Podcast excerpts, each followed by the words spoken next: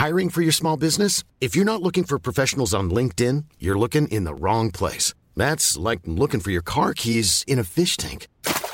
LinkedIn helps you hire professionals you can't find anywhere else, even those who aren't actively searching for a new job but might be open to the perfect role. In a given month, over 70% of LinkedIn users don't even visit other leading job sites. So start looking in the right place. With LinkedIn, you can hire professionals like a professional. Post your free job on linkedin.com slash people today.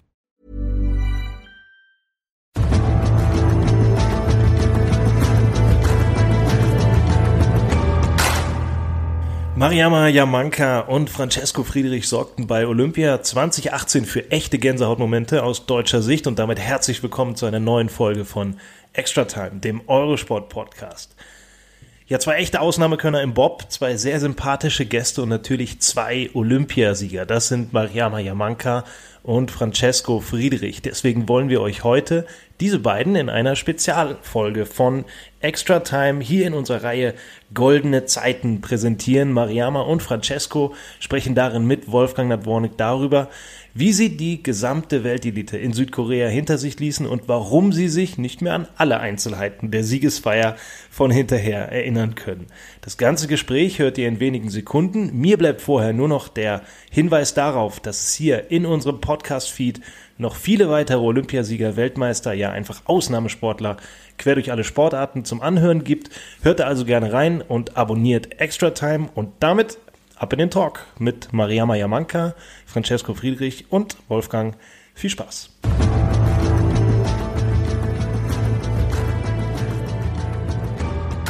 Die Bob-Piloten bei Weltmeisterschaften und Olympischen Spielen immer Medaillengaranten für die Bundesrepublik Deutschland. So war es auch in Pyeongchang. Beim einen konnte man ein bisschen davon ausgehen, die andere kam wie Kai aus der Kiste, muss man sagen. Ich freue mich, dass zwei Goldmedaillengewinner bzw. eine Goldmedaillengewinnerin heute zu Gast sind bei uns, bei unserer Highlight-Sendung von Pyeongchang 2018. Mariama Yamanka oder Jamanka, das klären wir gleich.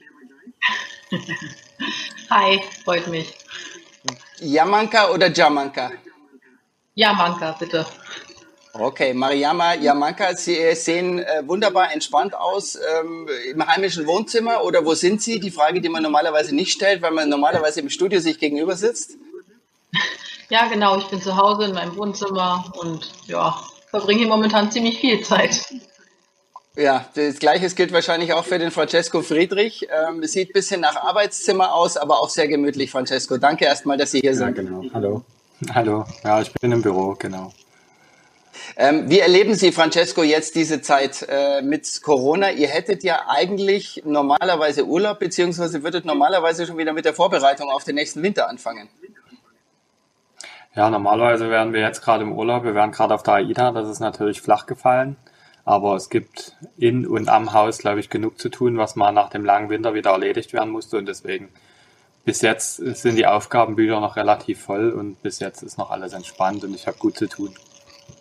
Also ich kenne das von mir zu Hause. Ich habe drei Kinder. Ich weiß, Sie haben zwei Kinder. Äh, wie schwierig wird es den Kindern beizubringen, dass der Papa jetzt in zwei, drei Wochen vielleicht nicht mehr jeden Tag zu Hause ist? Oh, die, die wissen das ja, der Kleine ist noch nicht ganz so groß, der ist noch nicht mal ganz ein Jahr. Der Große weiß das ja, dass ich ab und zu nie da bin. Der freut sich natürlich überhaupt nicht dann, wenn ich nicht da bin. Aber ja, das ist mittlerweile ganz gut eingespielt und das funktioniert ganz gut. Mariama, wie erleben Sie diese Tage jetzt in, in einer Zeit, äh, die Deutschland und die Sie auch noch nie gesehen haben, wahrscheinlich so in dieser Form? Ja, es ist natürlich krass. Im Endeffekt, glaube ich, konnte sich keiner von uns vor ein paar Wochen vorstellen, dass es so extrem wird und dass wir halt solche Einschränkungen erleben. Für mich geht es natürlich noch. Also ich denke, da sind viele noch mehr betroffen als ich, weil wir dadurch, dass wir jetzt ja auch offiziell Saisonende hatten, sowieso paar freie Wochen hatten. Ich habe jetzt auch keinen großen Urlaub geplant, zum Glück im Nachhinein. Ähm, ja, es ist natürlich ein bisschen schwierig. Meine Familie wohnt in Berlin. Ich bin jetzt hier in Oberhof. Das ist dann immer ein bisschen schwierig und auch wenn man jetzt allmählich wieder mit dem Training anfangen möchte, muss man sich dann natürlich ein bisschen überlegen, wie das jetzt alles funktionieren soll und äh, wie man das alles so gestaltet. Äh, Mariama, ich fange mal bei Ihnen an. Äh, wie präsent sind diese äh, Gedanken oder diese Bilder von Olympia in Pyeongchang 2018? Ich habe sie übrigens auch mit dieser, mit dieser goldenen Krone im Deutschen Haus erleben dürfen und zwar live. Wenn Sie jetzt mit dem Abstand von zwei Jahren zurückblicken, was da passiert ist, äh, wie sich Ihre Welt da auf den Kopf gestellt hat? Ja, es ist natürlich Wahnsinn. Im Endeffekt muss man natürlich sagen, es ist jetzt nicht immer präsent. Also gerade wenn man mitten in der Saison ist oder gerade frisch aus einer Saison rauskommt, hat man natürlich jetzt nicht so die Eindrücke, wie man sie direkt nach dem Rennen oder während des Rennens hatte. Aber ja, es ist immer noch was Besonderes, wenn man die Bilder sieht oder wenn man sich halt dann mal seine Medaille anguckt oder irgendwie auf das Thema kommt, dann ist das schon nochmal was Besonderes und man spürt dann auch immer noch so ein Kribbeln irgendwie. Ja, Francesco, für Sie auch. Sie haben so viel gewonnen, aber natürlich vor allem bei Weltmeisterschaften. Äh, es waren Ihre zweiten Olympischen Spiele, äh, die Sie mit zweimal Gold gekrönt haben und eigentlich die Bestätigung für die, für die grandiosen Jahre, die Sie vorher hingelegt haben. Ähm, sind diese Olympiasiege dann auch nochmal so, so i-Tüpfelchen gewesen für Sie? Ja, auf jeden Fall. Also wir haben darauf hingefiebert. Ich war in Sochi dabei. Von meinen Anschiebern nur Thorsten und ja, wir wussten halt, wie, wie es laufen kann, wenn es nicht so läuft. Und das ist schon ganz schön enttäuschend gewesen. Und das war, glaube ich, so der Tiefpunkt meiner Karriere. Und dann in Pyeongchang nach dem ersten Tag, das war eigentlich der zweite Tiefpunkt wahrscheinlich meiner Karriere, der erste Tag in Pyeongchang im Zweier. Nach dieser unglaublichen Nacht, wo wir kaum geschlafen haben, wo wir den ganzen Tag nur durchgehangen haben und abends an der Bahn waren wir wieder topfit und dann haben wir das Ding noch an uns gerissen zeitgleich mit Trips. Also das sind schon so Momente für die Ewigkeit, die man nicht vergessen wird. Und dann natürlich noch die ganze Woche hart gearbeitet und ja, am Vierer den anderen zwei Jungs das, das Gleiche zu, zu bescheren. Und ja, das sind wirklich Momente für die Ewigkeit. Man vergisst die nie und man hat die auch ziemlich oft in den Gedanken und ja, es sind einfach wirklich unglaubliche Momente. Überhaupt die, die Wochen dort drüben, die waren schon wirklich cool und toll und die wird man nie vergessen, nicht so schnell. Ja, Sie haben es angedeutet, ähm, der erste Tag, der ist ja alles andere als gut gelaufen. Ähm, Sie haben quasi diese Enttäuschung des ersten Tages, obwohl Sie als klare Favoriten da gestartet waren, die haben Sie mit nach Hause ins Hotel genommen und dann auch mit ins Bett genommen. Äh, wie war das? Äh, können Sie sich noch erinnern dran? Äh, erster Tag, äh, alleine im Bett dann am Abend, das Licht geht aus und äh, Sie haben einen Rückstand, äh, der eigentlich nicht zu bewältigen war? Ja, ich weiß noch ziemlich genau. Wir hatten auf Nico 29 Hundertstel und ich glaube auf Grips waren es genau 20 Hundertstel und ja, es gab halt eigentlich, am Start waren wir gut, in der Bahn waren wir eigentlich auch gut, bis auf Kurve 2, 3 und die war, die hat es in sich einfach. Ich hatte die ganze Woche schon Probleme, da durchzukommen, habe es mal geschafft, mal nicht. Ja, und dann habe ich einfach mir die Videos angeguckt, wie sind die anderen gefahren, wie bin ich gefahren, habe das verglichen hin und her und hin und her und habe dann natürlich am zweiten Tag mit der Brechstange oben die zwei, drei versucht, bin durchgekommen und ja, den Rest der Bahn konnten wir ziemlich gut und haben wir gut ja, runtergebracht und dann auch die zwei Fahrten. Und somit hat es dann im Endeffekt noch genau aufs Hundertstel quasi gereicht. Und ja, es war eine unglaubliche Nacht und ein unglaublicher zweiter Tag. Und ja, umso entspannter waren wir dann im Vierer. Also für irgendwas war es gut.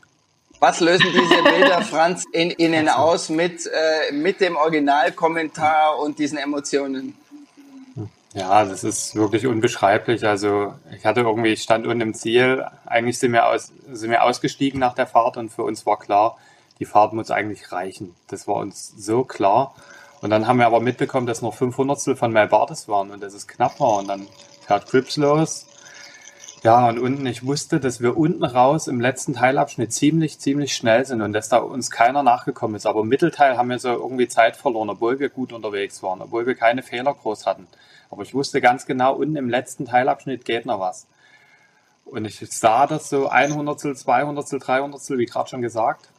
Und wusste genau, jetzt wird es nochmal richtig eng. Entweder gewinnt er mit einer Hundertstel oder wir haben zeitgleich. Und ich habe schon so mit zeitgleich gemungelt und Thorsten dachte, es ist vorbei. Ich habe gedacht, Thorsten, pass auf, warte, warte, warte. Und dann war es genau zeitgleich. Also das war ein Moment, ja, das weiß ich noch, als wäre es gestern gewesen. Wie ist diese Minute, die ihr da erlebt? Äh, da muss er doch beatmet werden.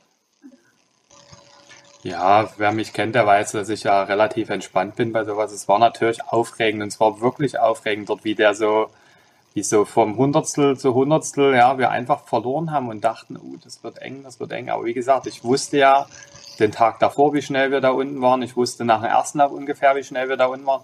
und habe schon echt wirklich genau damit gehofft und gemunkelt und es ist wirklich rausgekommen und wie gesagt, also das ist, glaube ich, der größte sportliche Moment, den ich da irgendwo hatte, den man so erleben durfte. Und dann, ja, auch die Siegerehrung mit den zwei Fahnen, mit den zwei Hymnen. Die kanadische Hymne ist auch sehr schön. Also das war schon auch so ein unbeschreiblicher Moment, der dazu einfach gepasst hat. Und auch die zwei Typen, mit denen wir uns gut verstehen. Also wie gesagt, das hat wirklich alles gepasst. Das war eine super, super spannende Geschichte. Das war super Stimmung. Das war genau mit dem olympischen Gedanken verkoppelt, dass dann auch noch zwei zusammen gewinnen. Also ja, ich glaube, einen viel besseren Moment, um das so zu erreichen, konnte man nicht schaffen oder machen. Man sagt ja so oft im Sport als Sportkommentator, äh, das Rennen oder das Match hatte keinen Sieger verdient ähm, oder hätte zwei Sieger verdient gehabt. In dem Fall war es tatsächlich so. Mariama, ich habe Sie jetzt gerade ein bisschen beobachtet und ähm, ich habe da ein bisschen Gänsehaut bei Ihnen ausgemacht, alleine vom Zuschauen und vom Zuhören. Wie war das für Sie? Wie haben Sie dieses Rennen dort drüben erlebt ähm, von Franz Friedrich? Ja, also ich muss ganz ehrlich gestehen, ich habe äh, mir die Rennen natürlich auch total angeguckt. Ich habe das alles dann live im Fernsehen quasi gesehen. Wir hatten da immer Fernseher, wo wir dann die Rennen schauen konnten und ich wollte mir natürlich dann auch von den Jungs ein bisschen was abgucken. Habe mir also da jeden einzelnen Lauf angeguckt und so und das ist natürlich Wahnsinn. Also ich muss auch sagen, das ist halt auch eine Situation, mit der glaube ich auch nicht jeder so zurechtkommt, dass man da sagt, okay, nach dem ersten Tag mit dem Rückstand da so in den zweiten Tag reinzustarten. Von daher, klar, das ist Wahnsinn. Das war, also Moment, wo ich sage, boah, das ist für mich auch ein großer sportlicher Moment auf jeden Fall gewesen, den zu erleben. Haben Sie da ein bisschen was mitgenommen, auch äh, in Sachen Einstellung? Weil wir haben es vorhin gehört, Friedrich äh, war relativ weit weg nach dem ersten Tag. Also eigentlich erstmal eine große Enttäuschung verkraften müssen. Bei Ihnen war es ja auch so. Ähm, diese Geschichte, die eigentlich gar nicht so publik gemacht wurde, war die Geschichte mit Ihrer Anschieberin, mit Ihrer äh, normalen Anschieberin, mit der Sie ja auch wahrscheinlich ein familiäres Verhältnis haben, äh, mit der Annika Drasek. Äh, mit der sie quasi ihre ganze Karriere bestritten haben, die wurde ihnen dann, ich sage jetzt mal böse, weggenommen äh, vor Olympia, weil man gedacht hat, die beste Anschieberin mit der derzeit besten Pilotin. Also so im Nachhinein kann man das vielleicht äh, nachvollziehen. Aber wie war es für, für Sie damals, als diese Entscheidung irgendwann mitgeteilt wurde? Pass mal auf, Mariama, äh, du fährst, aber du fährst nicht mit deiner Anschieberin, sondern mit einer anderen. Ja, das war halt äh, die ganze Saison über ein bisschen schwierig bei uns Frauen. Es wurde ja insgesamt sehr viel durchgewechselt, weil halt klar war, dass für die Olympischen Spiele, ich glaube auch gerade im Hinblick auf äh, die Vergangenheit, also auf Sochi, man unbedingt da Medaillen holen wollte und war von Anfang an halt klar, dass es dazu kommen kann. Von daher hat es mich jetzt nicht überrascht. Ich habe das sportlich auch immer nachvollziehen können, wenn man ja auch sagen muss, okay, irgendwo haben die Argumente auch ja dafür gesprochen. Also es gab, man hätte so oder so entscheiden können. Im Endeffekt ist es dann halt so gekommen, das war auch in Ordnung so. Klar, für mich persönlich war es jetzt eine Enttäuschung und es war auch schwierig, aber das ist halt etwas, womit man dann arbeiten muss. Und man kann sich jetzt auch, finde ich, nicht besonders lange damit aufhalten, weil im Endeffekt wurde die Entscheidung getroffen beim letzten Weltcup. Danach hatten wir dann eine Woche Pause und dann sind wir nach Pyeongchang geflogen. Von daher war das jetzt nicht so, dass man jetzt sagen könnte, okay, da kann ich jetzt lange dran rumkauen und so. Es muss dann weitergehen. Ich habe mich mit Lisa ausgesprochen zu dem Zeitpunkt. Wir haben uns in den Wochen, in denen wir dann da zusammen waren, sehr, sehr gut verstanden und uns war klar, dass ja, wir trotzdem unser Bestes geben und dass wir halt einfach mal schauen, wofür es reicht. Im Endeffekt war Lisa ja auch eine sehr, sehr starke Anschieberin und ich wusste auch, dass wir trotzdem immer noch gut dabei sind. Ich habe jetzt nicht mit Medaillen gerechnet, aber gut, ist ja jetzt halt dann doch so gekommen. Ja, André, ähm, was hätten Sie gesagt, wenn Ihnen irgendjemand gesagt hat, pass mal auf, äh, dein, äh, Entschuldigung, Francesco, äh, dein, äh, dein Anschieber ist jetzt weg, äh, da kommt jetzt ein anderer rein äh, während Olympia. Äh, ich kann mir schon vorstellen, dass das keine einfache Situation ist. Können Sie das nachvollziehen, was da in Mariama vorgegangen ist? Ja, das ist natürlich auch überhaupt keine einfache Situation, aber bei uns Männern ist das relativ klar gewesen und in dem Jahr bei den Frauen ging es halt so ein bisschen drunter und drüber und hin und her und ja, man musste mit irgendwie mit allem rechnen da und wir haben das natürlich auch so mitverfolgt und ja, ich glaube, bei uns Männern wäre das nicht so einfach gewesen, weil ja dann auch nur der Viererbob mit reinkommt und die Harmonie im Team und so. Aber wenn man Zweierbob so hin und her wechselt, das ist noch gerade so möglich, ist schon hart an der Grenze, aber ja, man musste da irgendwo das Nötigste tun und man hat da vorerst aufs falsche Pferd dann doch gesetzt, was sich aber dann ja wieder, wieder, es ist dann wieder alles zum Guten gekommen und es hat funktioniert und Im Endeffekt hat dann Mariama an der Bahn alles runtergezaubert und ist da alle in Grund und Boden gefahren und hat damit verdient gewonnen. Und wir wussten, dass es auf der Bahn möglich sein konnte, weil die Bahn schon sehr selektiv war, vor allem auch schon im oberen Bahnteil. Und sie hat es einfach gemacht und hat dort verdient gewonnen. Und deswegen, ja, also im Endeffekt dann wieder alles richtig. Und dann können auch die Trainer sagen, es hat genauso funktioniert, wie es sollte. Ja, äh, Mariama, so. Franz sagt, er hat er hat es Ihnen zugetraut. Äh, haben Sie sich selbst zugetraut? Sie haben gesagt, mit einer Medaille haben Sie eigentlich nicht gerechnet. Also wie geht sowas? äh, ja, keine Ahnung. Also ja, ich, ich wusste, dass ich gut fahren kann, dass ich auch da gut fahren kann. Wir haben die ganze Woche über auch uns die Bahn, finde ich, auch sehr gut erarbeitet. Aber klar war es so, dass der Startrückstand da schon enorm war, gerade gegenüber dann Steffi und Annika und halt auch gegenüber den Amerikanerinnen. Das war klar, dass wir da halt nicht mit äh, starten können. Die Bahn lag mir, glaube ich, sehr gut. Also ich, ich mochte die Bahn auch wirklich. Sie war halt schwierig, aber halt nicht gefährlich. Es gab halt viele Ecken, wo man viel Zeit gut machen konnte oder beziehungsweise halt auch viel Zeit verlieren konnte. Und das fand ich halt eigentlich, ja, also aufregend. Das hat mir Spaß gemacht, da zu fahren. Im Endeffekt, ich habe mir während der ganzen Vorbereitung und während der Trainingsfahrten da eigentlich keine Gedanken darüber gemacht, ob ich jetzt eine Medaille mache oder nicht. Das, dafür gab es für mich zu viel so drumherum zu tun und halt auch in der Bahn zu tun. Ich habe mich einfach jeden Tag damit beschäftigt, mit meinen Fehlern, die ich gemacht habe und so. Und ja, ich habe einfach eher so an den nächsten Lauf und den nächsten Tag gedacht, als jetzt an das Ergebnis der Olympischen Spiele, muss ich sagen. Also die Bobfahrer, für die, die es nicht wissen zu Hause und die Eishockeyspieler, die setzen da im Falle eines Triumphes meistens Maßstäbe bei Großveranstaltungen. Durfte da bei ganz vielen Feierlichkeiten dabei sein. Ähm, an, ähm, ähm Franz und äh, Mariama, es waren ja völlig unterschiedliche Vorzeichen. Jetzt kommt der Underdog, ist vorne nach dem ersten Tag. Ähm, ist so eine Situation nicht gewohnt und wir haben es auch vom Fanclub beziehungsweise von Trainingskolleginnen gehört.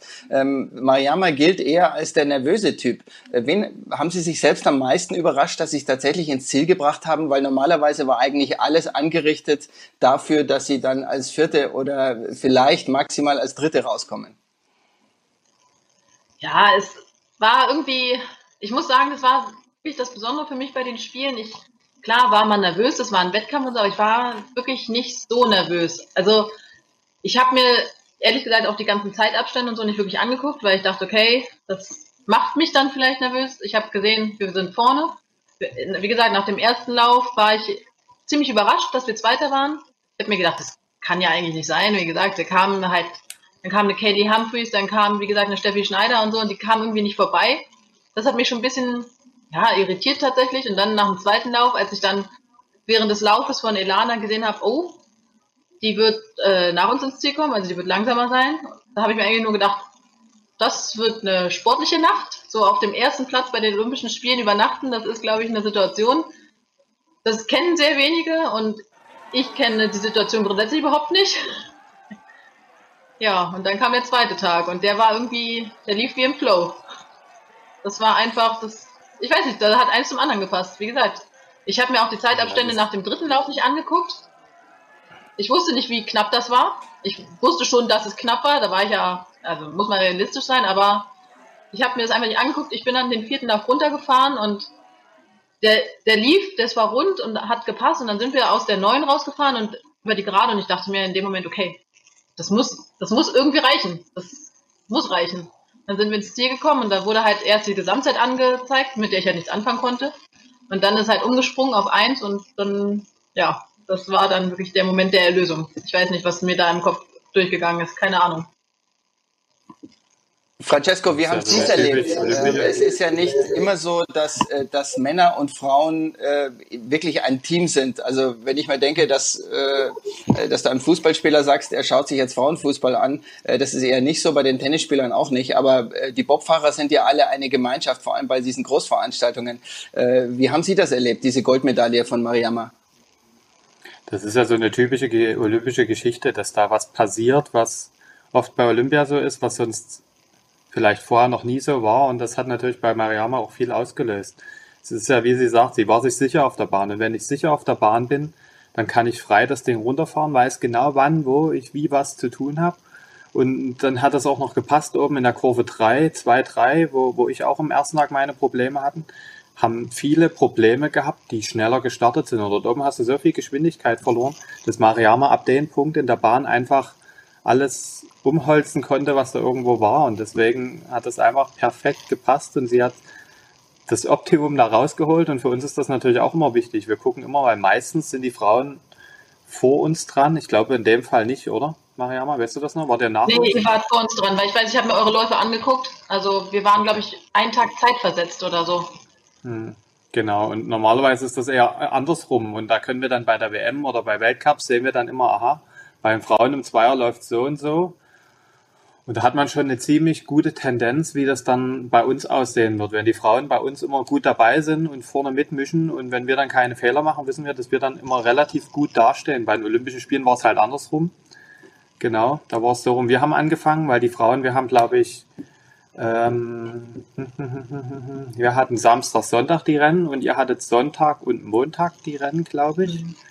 Genau, und genau. da war es andersrum. Da hatten wir auch noch keinen Anhaltspunkt und anhand vom Training kann man auch immer nichts sehen. Also für uns ist das schon sehr oft entscheidend, dass wir da schauen, was da passiert und daraus sehen wir auch ja, so ein kleines Resultat, so ein Vorresultat, wie es bei uns aussehen könnte. Also das ist wirklich entscheidend und da guckt man immer mal drüber. Wie wichtig, Mariama, sind für Sie die, äh, die Rennen der, der Männer zu beobachten und dieses, äh, dieser Teamgedanke in einem Bob-Team? Sehr wichtig. Also ich gucke mir eigentlich fast alle Männerrennen an. Grundsätzlich eigentlich auch am liebsten live, aber wenn das nicht ging, bei den Spielen war es halt so, dass man sich nicht drei, vier Stunden da an die Bahn gestellt hat, abends um 21 Uhr. Deswegen habe ich mir das halt im Fernsehen angeguckt. Ich finde das halt, also rein technisch finde ich das halt immer wichtig, weil ich mir gerne angucke, wie die Männer fahren, weil es oftmals so ist, dass man ja im Training nicht so viel mitbekommt. Ich meine, klar, man spricht über die Linien, man hat halt auch seine Trainer, aber es ist halt immer was anderes und durch die Fernsehbilder kann man dann viel sehen, wenn man halt wirklich hinguckt. Deswegen ist mir das eigentlich schon wichtig. Und ja, ich finde auch gerade die letzten Jahre ist es halt sehr gut geworden bei uns in der Nationalmannschaft, was so dieses Teammäßige angeht und dass so das Verständnis insgesamt da ist. Und von daher, ich, ich mag Bobfahren. Ich gucke mir Bobfahren auch immer gerne an. Ich, deswegen schaue ich mir die Männerrennen auch immer so gerne an. Und ich finde, es halt gehört auch irgendwie dazu, dass man sich das halt ja, anguckt, dass man dabei ist und sich das anschaut. Und wie gesagt, ich finde das mit äh, der Nationalmannschaft, so wie es jetzt die letzten Jahre war, eigentlich immer sehr schön und angenehm. Jetzt ist das Highlight, gerade wenn man an den Bobsport denkt und an die Weltcups und auch Weltmeisterschaften, die finden meistens keine so große Resonanz. Also wenn man jetzt mal die ganze Bundesrepublik sieht, äh, bei Olympischen Spielen, da seid ihr Medaillengaranten, da steht eine ganze Nation hinter euch. Ist es so, für Sie waren es die ersten Spiele, Mariama, dass Sie dass sie es gar nicht erwarten können, äh, in Peking wieder einzulaufen und da vielleicht nochmal dabei zu sein und dieses, äh, diesen Zauber von Olympia nochmal zu erleben?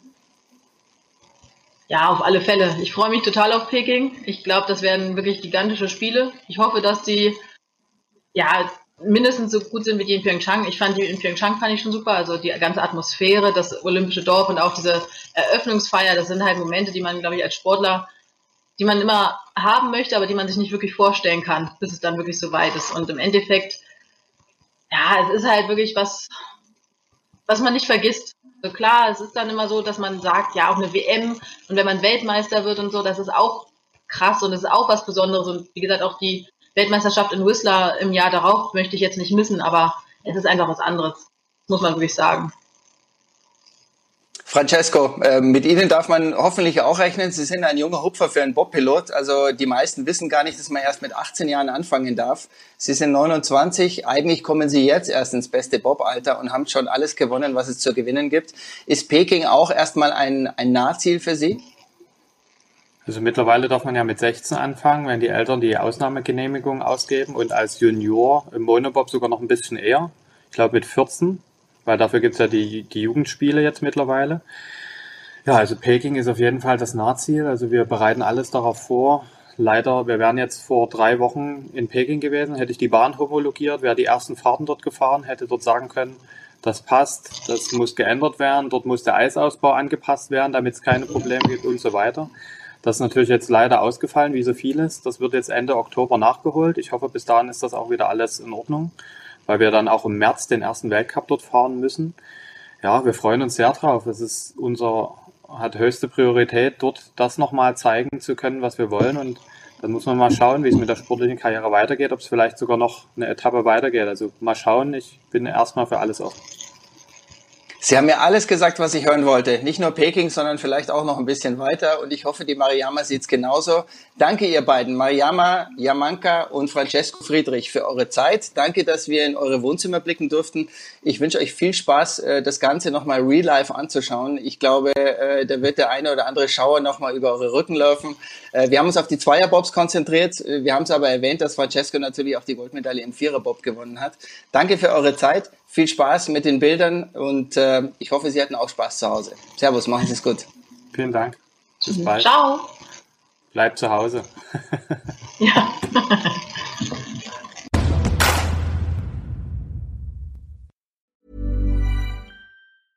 Mom deserves the best, and there's no better place to shop for Mother's Day than Whole Foods Market. They're your destination for unbeatable savings, from premium gifts to show-stopping flowers and irresistible desserts. Start by saving 33% with Prime on all body care and candles. Then get a 15-stem bunch of tulips for just $9.99 each with Prime. Round out Mom's menu with festive rosé, irresistible berry chantilly cake, and more special treats. Come celebrate Mother's Day at Whole Foods Market.